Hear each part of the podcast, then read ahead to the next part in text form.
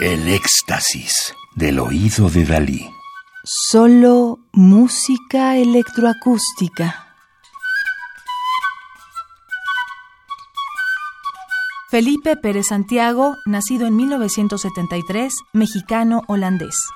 En 1996 obtuvo una licenciatura en composición en el Centro de Investigación y Estudios Musicales, CIEM, en México, y una licenciatura en teoría musical en la Escuela Real de Música de Londres. En el mismo año, con el apoyo de una donación del Fondo Nacional para la Cultura y las Artes, FONCA, de México, se mudó a los Países Bajos para continuar estudiando en el Conservatorio de Rotterdam. En 2001 obtuvo el diploma de compositor cum laude. En paralelo estudió música electrónica y obtuvo su maestría en 2003. Es conocido como uno de los compositores de la Escuela de Rotterdam. Sus composiciones incluyen conciertos, música de baile, ópera, video y música de película y producciones multimedia. Estos últimos se han implementado en diferentes países de Europa, Australia y América del Norte y del Sur. Red Antisocial, obra de 2012, surge como parte de la beca del Sistema Nacional de Creadores de Arte y está dedicada a Alejandro Square, siendo la primera de una serie de piezas para flauta en distintas combinaciones.